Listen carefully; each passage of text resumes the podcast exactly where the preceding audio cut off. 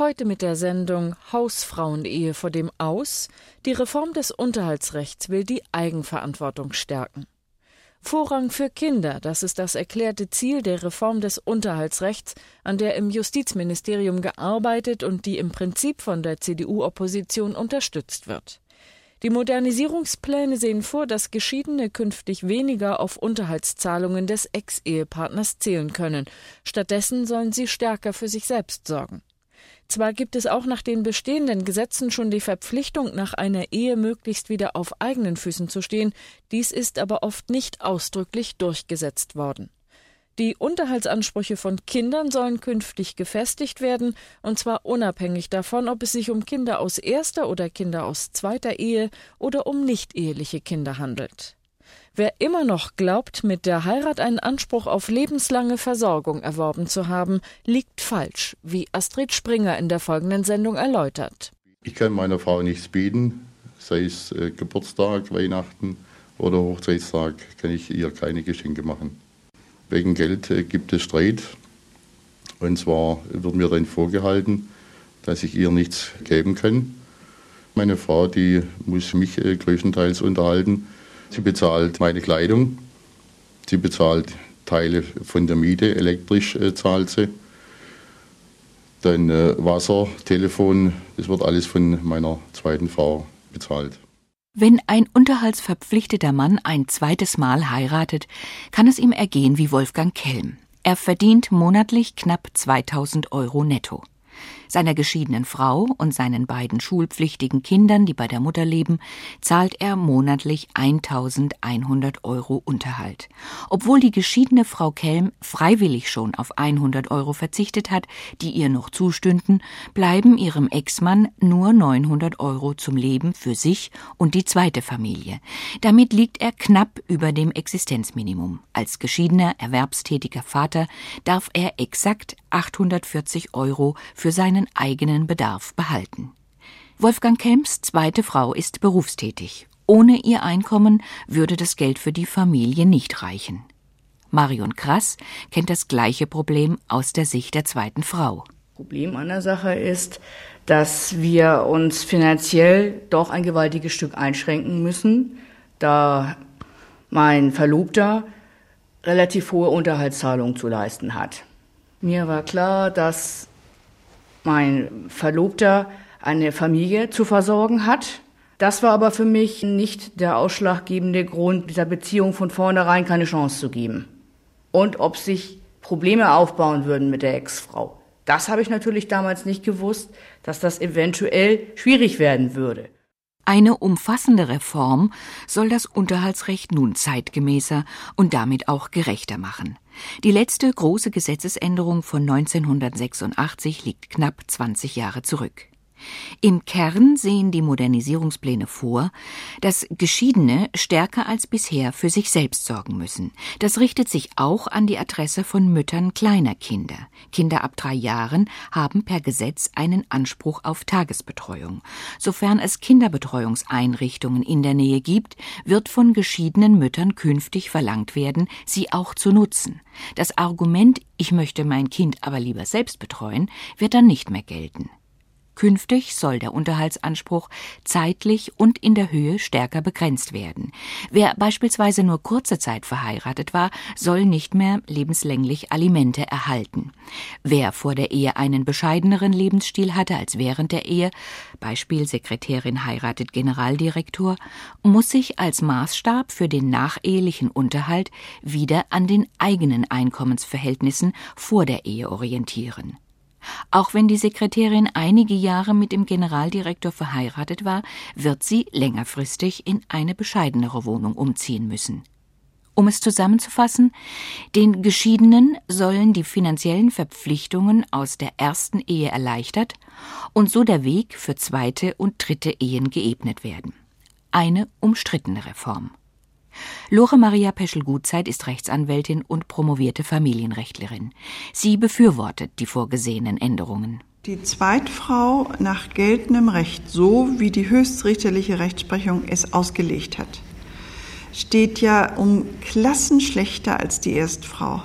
Das Bundesverfassungsgericht hat an, Anfang der 80er Jahre, also nun vor 20 Jahren, entschieden, wenn die Masse nicht ausreicht, um alle Kinder, die Erstfrau und die Zweitfrau zu alimentieren, wenn das Einkommen des Mannes nicht ausreicht, dann werden bedient aus dem Einkommen die Kinder aus beiden Ehen und die Erstfrau. Und die Zweitfrau, für die bleibt gar nichts. Und in dieser Entscheidung sagt das Bundesverfassungsgericht, in solchen Fällen ist der Zweitfrau zuzumuten, öffentliche Hilfe in Anspruch zu nehmen, zu Deutsch Sozialhilfe. Und wenn sie arbeiten muss, dann muss sie notfalls, und nun kommt der Satz, den ich wirklich gar nicht oft genug zitieren kann, dann müssen notfalls die Kinder sich selbst überlassen bleiben.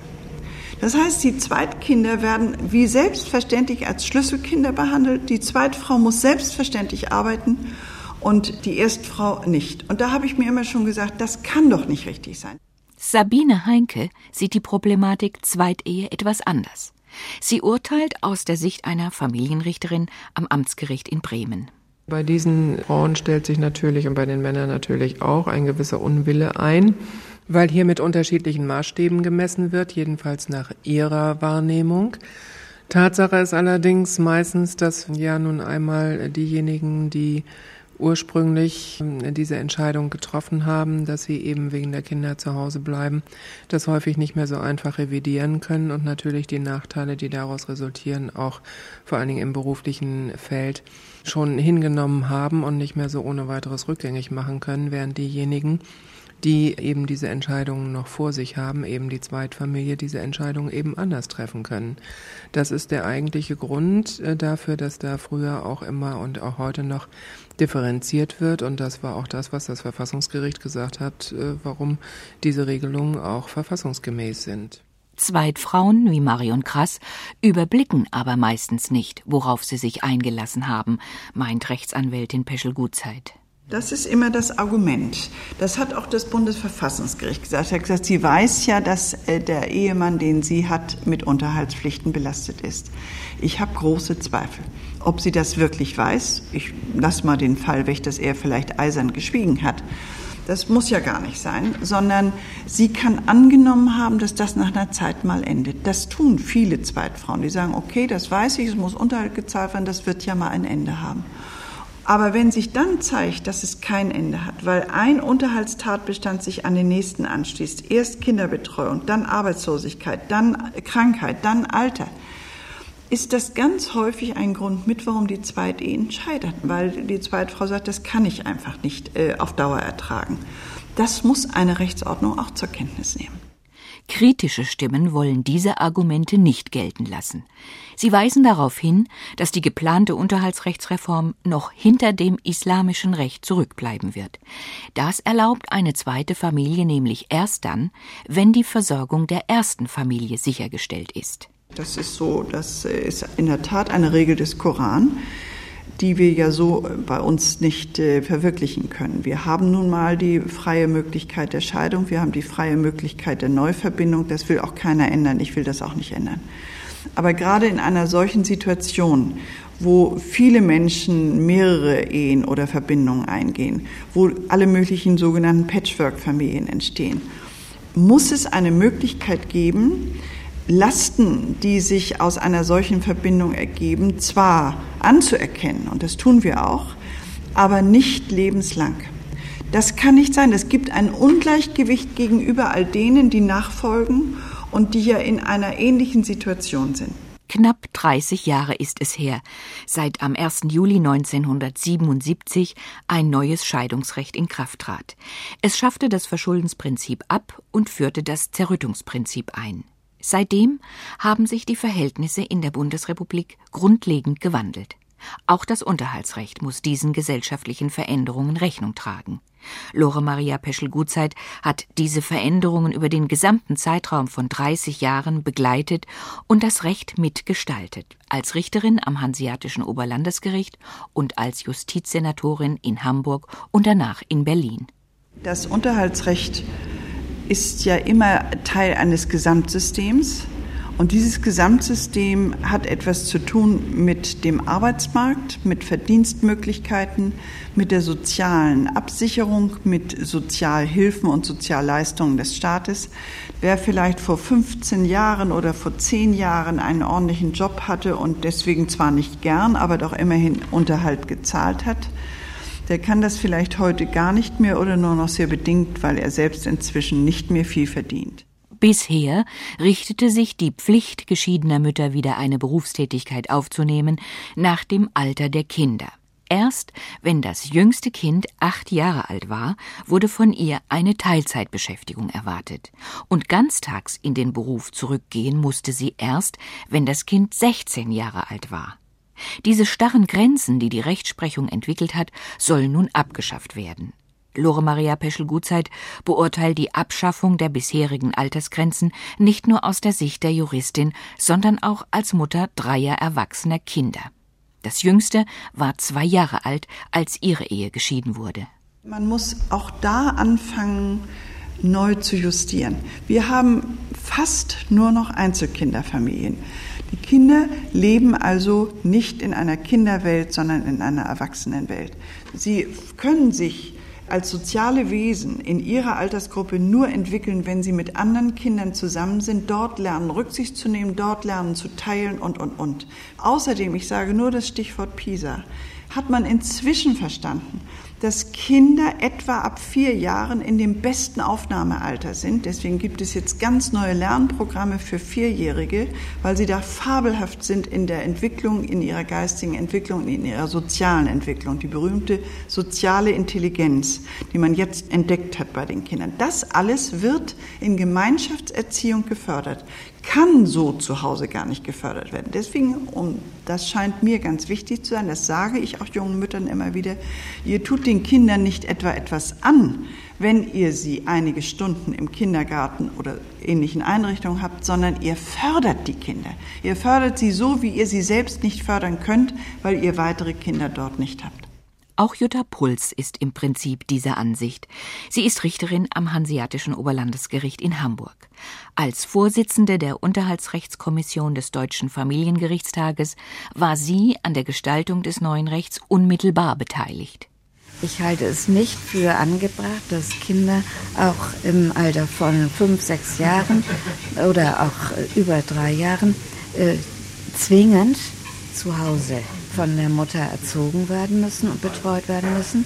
Vielmehr ist mein, geht meine Erfahrung dahin, dass in einer Vielzahl von Fällen die Mütter die Kinder nicht wirklich erziehen zu selbstständigen sozialen Wesen, sondern sie abhängig sein lassen vom Zorn auf den Vater, äh, sie abhängig machen auch von der äh, Lethargie der Mutter und äh, das finde ich nicht richtig. Das bisherige Phasenmodell abzuschaffen und zu öffnen, hält die Juristin für angebracht.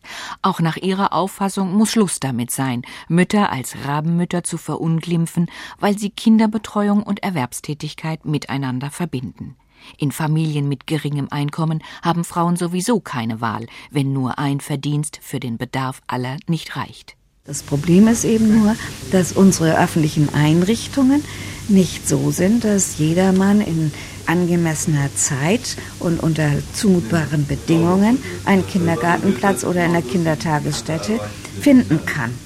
Vielmehr äh, sind die Entfernungen oft zu groß, sodass zum Beispiel eine Teilzeiterwerbstätigkeit gar nicht möglich ist weil sie auch mit den Öffnungszeiten des Kindergartens nicht vereinbar ist. Oder die Fahrzeiten sind zu lang oder die Kosten zu hoch, denn vielerorts müssen Eltern die Kinderbetreuung aus der eigenen Tasche bezahlen und ihre Kinder aus der Kita oder dem Kindergarten abmelden, wenn die Kosten steigen. Ich schlage deswegen vor, dort, wo die Frage der Erwerbsobliegenheit im Gesetz angesprochen wird, geht es um die angemessene Erwerbstätigkeit nach der Scheidung. Ein Aspekt eingefügt wird, der darin bisher nicht steht. Und ich meine, es muss in diesen Katalog von Kriterien aufgenommen werden, die Vereinbarkeit von Erwerbstätigkeit und Kinderbetreuung. Die sogenannte Erwerbsobliegenheit, also die Pflicht, nach einer Ehe wieder selbst Geld zu verdienen, stand schon immer im Gesetz. Sie wurde in den zurückliegenden knapp 30 Jahren nur nicht ernst genommen. Schuld daran ist das, was man das schlechte Gewissen des Gesetzgebers nennen könnte. Als das Scheidungsrecht 1977 in Kraft trat, war es nämlich äußerst umstritten. Die staatliche Eherechtskommission hatte Jahrzehnte darüber nachgedacht, wie sie es hinbekommen konnte, ein gerechtes Scheidungsfolgenrecht zu finden, wenn die Scheidung nicht mehr wie bisher vom Schuldspruch abhing. Wenn wir also die Schuld an der Scheidung nicht mehr als Kriterium haben, musste man ja andere Kriterien schaffen, um zu entscheiden, wer bekommt die Kinder, wer bekommt Unterhalt und so weiter. Und damals hat man sich entschieden, bestimmte Unterhaltstatbestände zu schaffen, um die auch damals schon, vielleicht damals sogar noch sehr viel mehr als heute, sozial schwächere Frau zu schützen. Und so konnte es geschehen, dass ein Ex-Mann während seines ganzen Lebens seiner Ex-Frau Unterhalt zu zahlen hatte. Erst wegen Kinderbetreuung, dann wegen Arbeitslosigkeit, dann wegen Krankheit und schließlich wegen Alters weil die geschiedene Frau inzwischen zu alt für den Arbeitsmarkt geworden war. Wegen dieser häufigen Ausnahmen von der Regel wähnen sich bis heute viele verheiratete Frauen in falscher Sicherheit. Sie glauben, mit der Heirat lebenslang finanziell versorgt zu sein, auch für den Fall, dass die Ehe scheitert. Ich kann das an einem Beispiel oder an mehreren Beispielen, die ich immer wieder erlebe, erläutern, wenn vor mir jemand sitzt und sagt, okay, ich brauche Unterhalt.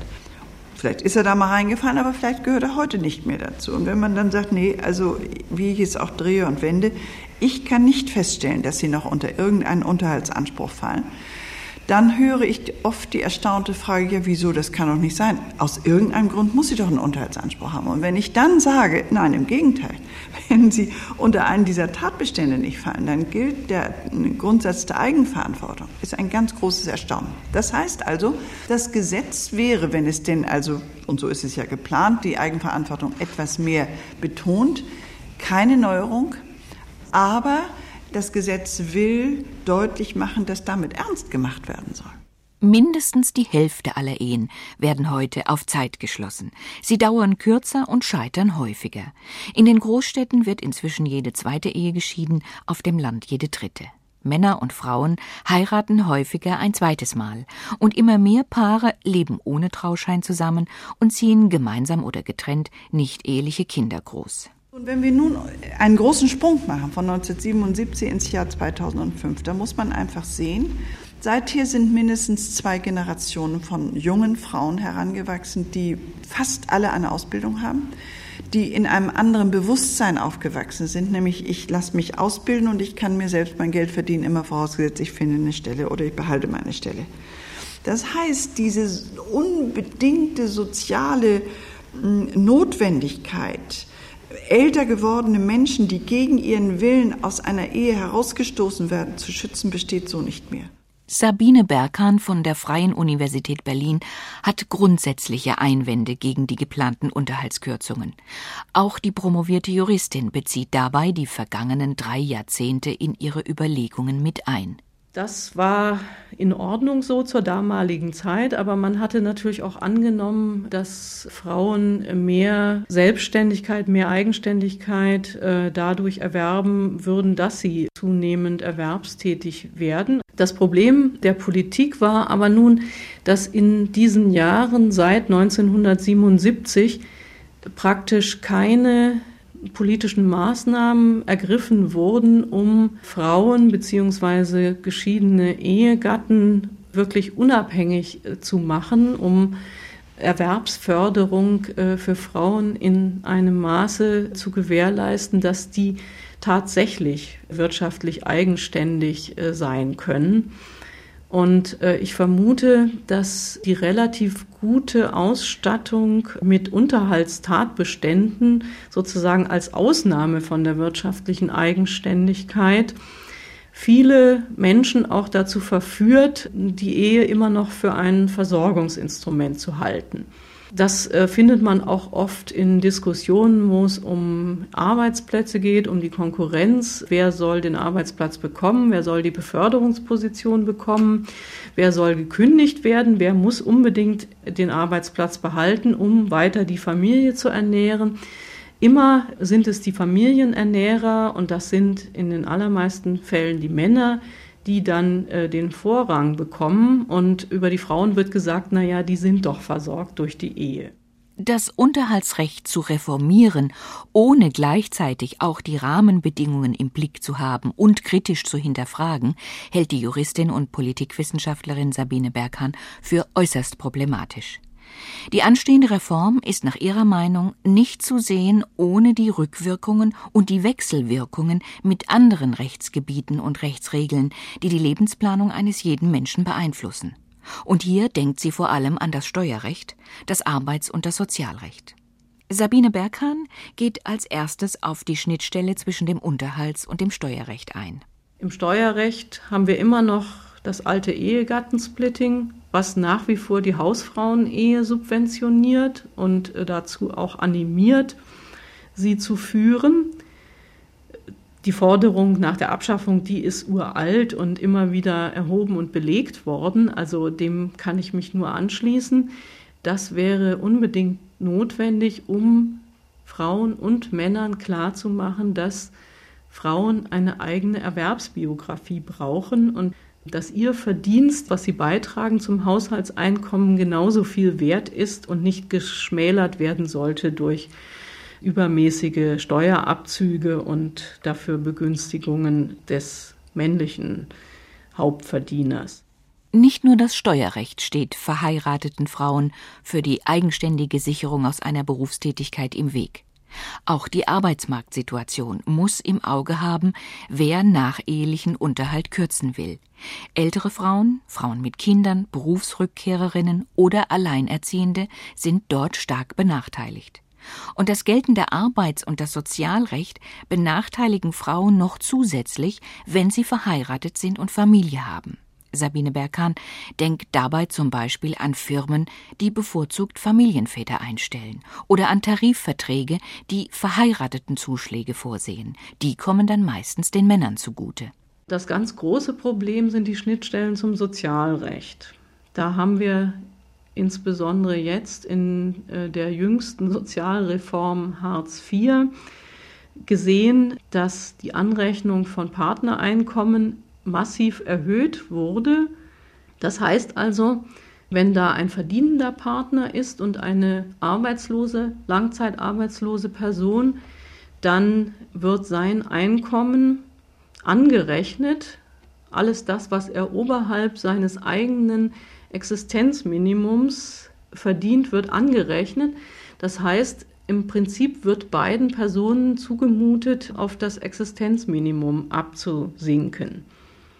Wenn das nur für kurze Zeit der Fall wäre, wäre es nicht so weiter problematisch. Aber gerade Frauen sind in hohem Maße langzeitarbeitslos. Ihre Quote ist viel höher als die der Männer bei den Arbeitslosen.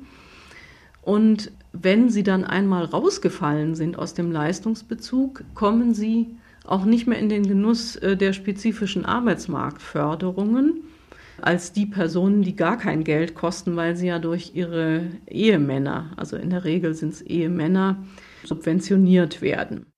Der möglichen erzieherischen Funktion des modernisierten Unterhaltsrechtes steht also geltendes Recht in anderen Bereichen entgegen. Es wäre an der Politik, an den Parteien und ihrer Initiative, solche Widersprüche durch Gesetzesänderungen zu beseitigen. Aber keine Regierung hat in den letzten Jahrzehnten den Mut gefunden, sie auch nur zu thematisieren, meint Sabine Berghahn. Es hat nicht einmal äh, wesentliche Rechtstatsachenforschung stattgefunden.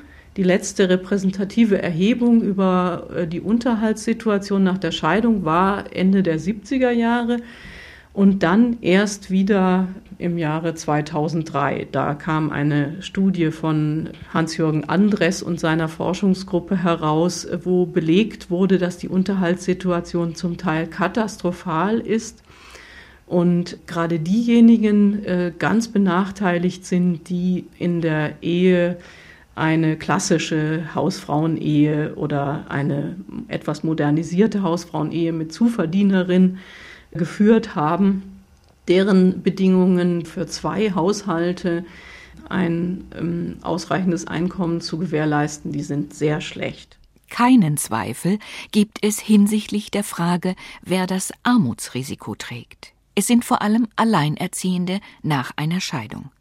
Das brachte im November 2004 der jüngste Bericht der Bundesregierung unter dem Titel Lebenslagen in Deutschland an den Tag.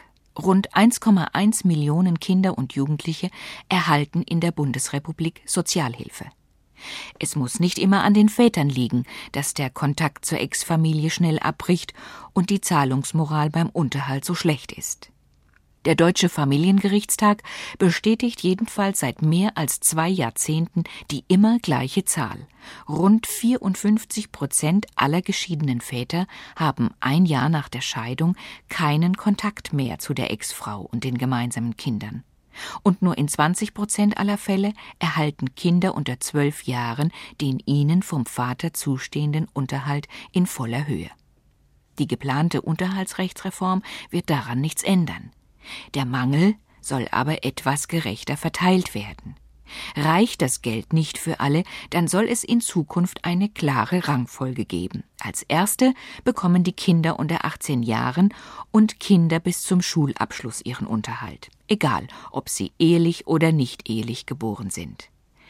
Nach ihnen bekommen die Mütter ihren Unterhalt, die kleine Kinder betreuen und deshalb nicht erwerbstätig sein können, wiederum unabhängig davon, ob sie mit dem Vater ihres Kindes verheiratet waren oder nicht.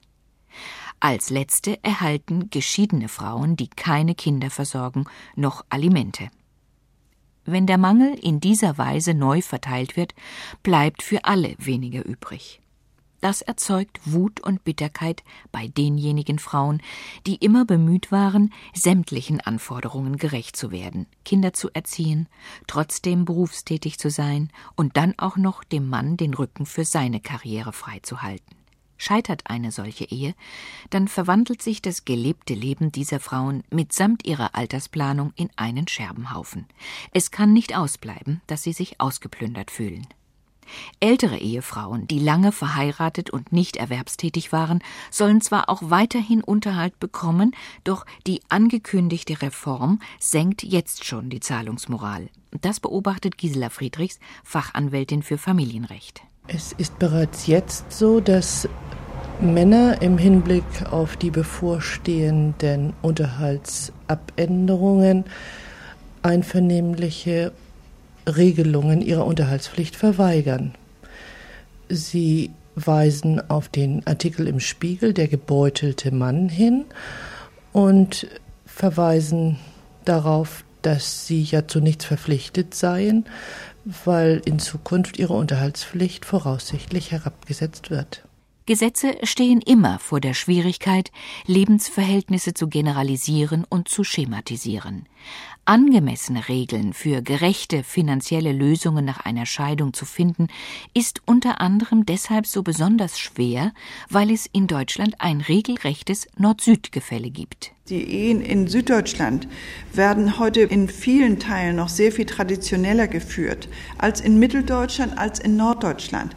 Vom Osten ganz zu schweigen. Die ostdeutschen Frauen sind viel selbstständiger. Ich habe viele ostdeutsche Frauen in meiner Mandantschaft, die wie selbstverständlich davon ausgehen, dass sie selbst für ihr Leben aufzukommen haben, die ja von ihrer Sozialisation her überhaupt keinen Unterhalt kannten. Es gab in der DDR keinen nachehelichen Unterhalt, in Ausnahmefällen bis zu zwei Jahren. Werden sich die geplanten Änderungen im Unterhaltsrecht der veränderten Lebenssituation von Männern und Frauen besser anpassen und zu gerechteren Ergebnissen führen? Die Anwältin, Richterin und Politikerin Lore Maria Peschel-Gutzeit beantwortet diese Frage mit einem Beispiel. Eine bayerische Ehefrau, die selbstverständlich, wenn das erste Kind kommt, mit der Arbeit aufhört, der Mann will es, sie will es, die ist genauso ungeschützt, wie es eine Ehefrau war 1977. Die versteht auch nicht, wenn man ihr sagt, weißt du was, jetzt ist alles ganz modern und dein Unterhaltsanspruch wird begrenzt. Das werden wir nie ändern können weil dafür auch die Überzeugungsunterschiede, die Lebensunterschiede, die Sozialisationsunterschiede zu groß sind. Aber das kann ein Gesetz, das ja für ganz Deutschland gilt, ohnehin nicht leisten, dass es jedem gerecht wird. In der Reihe Das Forum hörten Sie Hausfrauenehe vor dem Aus. Die Reform des Unterhaltsrechts will die Eigenverantwortung stärken. Eine Sendung von Astrid Springer, Redaktion Susanne Gommert.